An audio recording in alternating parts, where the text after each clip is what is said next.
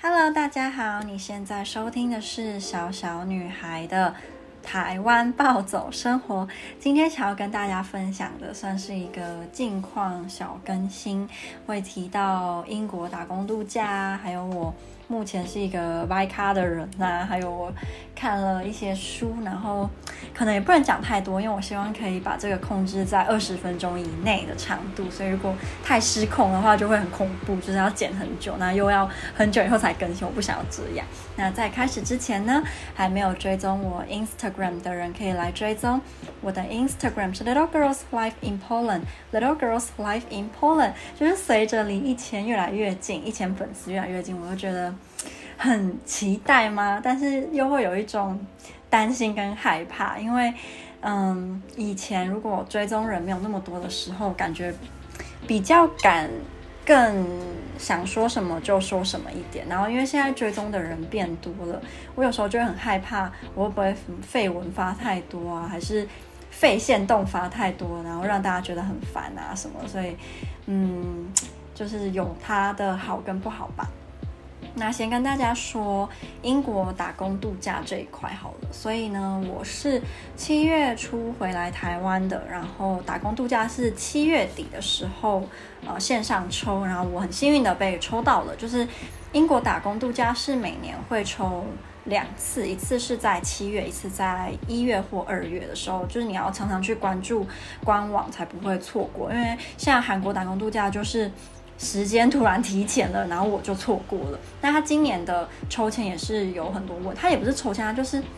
先抢先赢。然后就算是先抢先赢，也出现了很多问题。那英国打工度假也有很多问题，所以这些我觉得真的就是非常非常看你的运气。那总之我抽到了，可是我并没有想象中的那么的开心，是因为我爬文之后发现要在英国生活。或是读书都需要花到不少的钱，就真的不是一个。哇靠！我现在面前是我在澳洲的时候总算买的一瓶化妆水，就我真的想了半年以上，就是 YSL 的仙女水。我原本没有真的一定要用。化妆水，因为我记得蛮多人都说化妆水不是保养步骤里面一定要的，所以我没有说每次都会用。但我那时候就是上网查，就看到很多人在推 YSL 的仙女水，可是它真的很贵，对我来说很贵，所以我一直买不下去。我最后真的买是在机场的时候，我就看到它的价格，那我就赶快上网查台湾卖多少，发现哇靠也便宜太多了吧，就好买了吧，所以我才买。然后它现在在我面前，那我就觉得它的。颜色怎么有点橘橘的，让我有点担心。因为我的房间其实是一个最好也是最糟的房间。它好是在于它的采光非常的好，所以如果是白天，你甚至会觉得已经开了灯，那其实没有。那它不好就是它很吸热，所以它整间房间的那个温度很高。然后再加上这间房间，我妈觉得装冷气会很麻烦，所以她不想装。所以这间房间我真的。没有很喜欢在夏天的时候进来，太热了。冬天就还好，因为没那么热的话，你就会觉得比较舒服。可是就是夏天真的太热，那我就会很怕我的保养品什么的会坏掉吧，因为那么热，我就有点担心。可是目前看，应该是它的橘橘，可能是它的瓶身，它的瓶身是有点七彩的那个颜色，所以可能是那个的关系，让它本身有一点橘橘的吧。我希望是这样，如果它坏掉，我会。我会很生气。好，回到刚刚说什么？哦，对，就是在英国生活或是读书都要花很多钱嘛。那当初我虽然有申请上英国的研究所，但我没有去。最主要的原因之一，就除了因为 COVID，接下来就是钱。嗯，就我们家真的负担不起那个学费。然后我印象蛮深刻，是我高中的时候，其实。会因为这个，然后怨天尤人，然后心情非常的差，就觉得为什么我明明有那个能力，但是我出不了国，不能去我想要去的学校读书，而且并不是因为我考不上，而是因为负担不起。我那时候就会非常非常的，就是自怨自艾呀，然后然后羡慕其他负担得起的人之类的啦。但我现在好一点点，我就觉得没办法，就是。就是没有办法，就是你在不满，你在不高兴，都没办法改变，你就是没有办法的这个事实吧。然后我上网查了之后，基本上大部分的人都会建议你要在英国打工度假，你最好要带个二三十万再去。那如果你没有带这笔钱，你在那边又不能马上找到工作的话，会压力非常非常的大。我当初去澳洲，我只带了不到十万台币，然后也可以活得蛮好的。我觉得澳洲比较没有那么夸张，就是在嗯、日常花费上面没有英国那么夸张。对，尤其是伦敦就更没办法比，那租的花费真的是太恐怖了。然后我我知道了这件事情，就是至少二三十万之后，我就很犹豫，因为我能够想到比较好的，如果不要跟家里要帮助的话，那就是。嗯、呃，比如说我在这个月底先缴费，因为我还没有缴费。那如果我想要得到英国打工度假这个资格，我必须要先花大概台币五万块，我才能够继续下一步。可是我觉得五万块其实蛮多的。那如果我真的要去，我花了这五万，我就要在比如说我明年二月才要出发好了。那我在这段期间，我就要在台湾工作，然后努力的存钱。其实不一定是我想要做的事情，因为在台湾要找到我觉得好存钱的工作。没有那么容易，就是大部分都还是蛮低的薪水。然后，如果我要，比如说跑去台北自己租房子好了，那我就又有这一笔的花费，就这个是很现实的东西。就是当然也可以，你不要想那么多，就就是直接去做，当然 OK。只是你还是必须要面对这些问题。就是就算你不想这些，然后直接去做，你还是得面对现实上面的问题。就比如说你不没有足够的存款啊什么的，而不是哦我我冲了，然后就没有问题了，不是。所以我就想要先。想好这些吧，然后我又，我现在就觉得经济嘛，真的是一个很很现实，但是又不得不对他低头的一个考量。然后我昨天看了一本小说，是日本的，叫做呃什么抓住救命稻草的野兽们，它好像是。有被改成电影，但电影是韩国改拍的。那它原本是一本日本的小说，我觉得写的超级的好。就如果你喜欢有一点描述，呃，现实社会，然后是偏底层，比较没那么光明、没那么开心快乐那一面的现实社会，然后还有一点呃喜剧嘛，唯唯喜剧、唯好笑，就是黑色幽默啦。可是。也有混到一点黑道的感觉，那这一本很适合，而且它的反转写的太好了，就是那个作者厉害是厉害在，嗯，它会让你觉得你猜到了一切的发展，但当最后谜底揭晓的时候，你就觉得自己像个白痴，就是我到底在猜什么？就是它不会不合理，它不会不合理到让你觉得它的反转是为了反转而反转，一点也不符合逻辑，完全没有。我觉得它超级的合理，然后又。会有一点，就是在嘲笑读者说，你怎么会觉得你自己才是对的呢？根本不是那样。我是我觉得真的是写得太好了，所以我真的很推荐喜欢看小说，然后悬疑呀、推理呀、啊，或是社会写实啊，就是去看它，真的太好看了。我不知道韩国的有没有改编的这么好，因为我看了一下评价，好像是不错，但是我看了一下剧情，跟它原版小说的又差蛮多的，所以我不太确定。可是我个人是蛮喜欢它。小说里面的设定，就人物设定也好，或是整个世界观，然后整个逻辑，我都觉得写的超好的，所以嗯，真的很推，超推。好，然后这本小说就就其实就是围绕在钱上面，然后这一群人都是很缺钱、很需要钱的人，那他们因为追逐这一笔钱，最后的下场是什么样子？我就先不要爆雷，但就是看完会很有感触了。然后所以好。就英国打工度假呢，就让我陷入了沉思。就是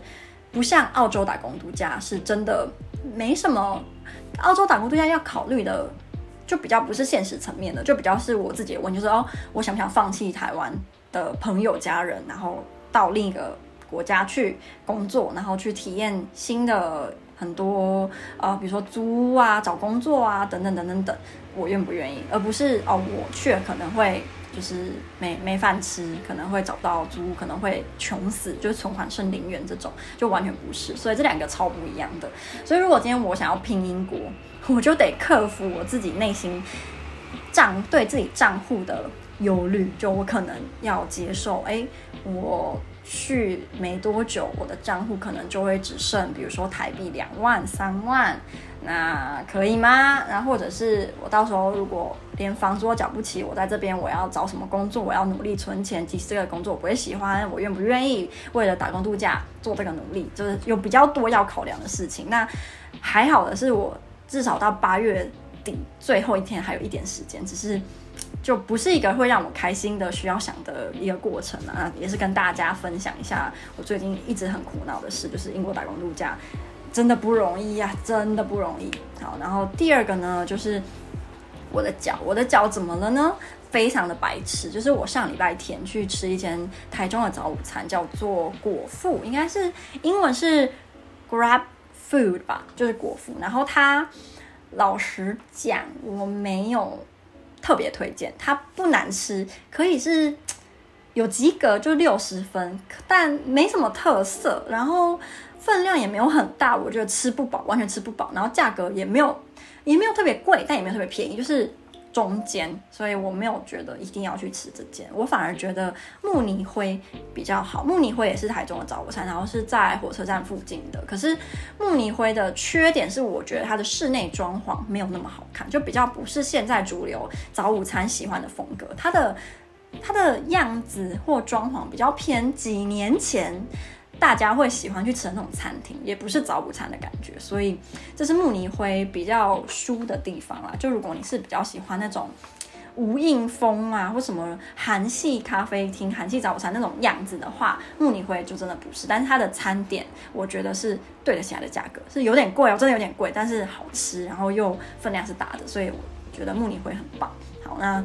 我在早午餐的时候呢，就很智障，就那间早午餐的。厕所是有连两个，就是你一进去那个厕所里面，你要先上一个台阶，然后再走几步，然后再上一个台阶的这种这种奇怪的台式的厕所风格，然后它里面就有贴一个标示说啊、就是请小心台阶之类的。然后我那时候想说，嗯。嗯，好哦，我要小心台阶，因为我自己也很容易跌倒，就我要小心。结果没想到，就因为他那边有贴，我会注意。那我一踏出去，我就我的我的心思就空了，就是我就没有在想说要小心台阶，然后我就踩空，然后我的脚就被折到，就有点像人家说打篮球会那个翻船的那个样子哦。那当下我真的是痛到我，哦，好痛，真的痛到不行。然后我觉得我还听到一个咔的声音，或者是啪的声音，我想说怎么该不是断？然后我很想哭，但还好我没有真的哭，就是真的太痛。呃，我人生。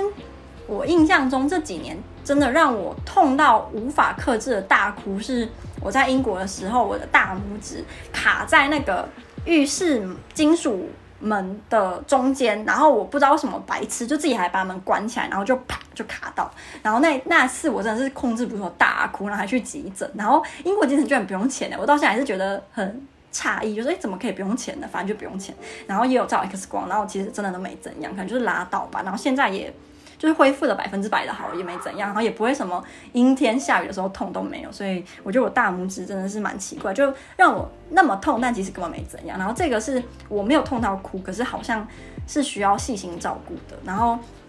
总之，我那一天休息了大概五到十分钟，就觉得好一点。可是，就是你站起来走的时候，真的会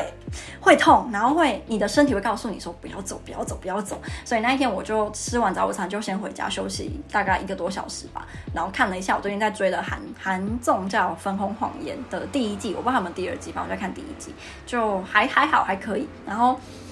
后来呢，因为下午在那个叫什么晴美附近有一个活动，就还是去，也没有去很久吧，只是就还是有走到啊，就是脚还是有动到。然后隔天礼拜一就去看了医生，我去看一间叫伯恩骨科，我认为那个医生他的细心度是我遇过。前三名的，就是他真的会很认真的听你说话，然后很细心的跟你解释说你现在是什么情况，然后什么什么，就不会像有些医生就觉得他都没在听你讲话，然后就好像很懂你的感觉，你痛不痛什么，我不太很喜欢，诶，我不太喜欢什么东西，我不是很喜欢这种，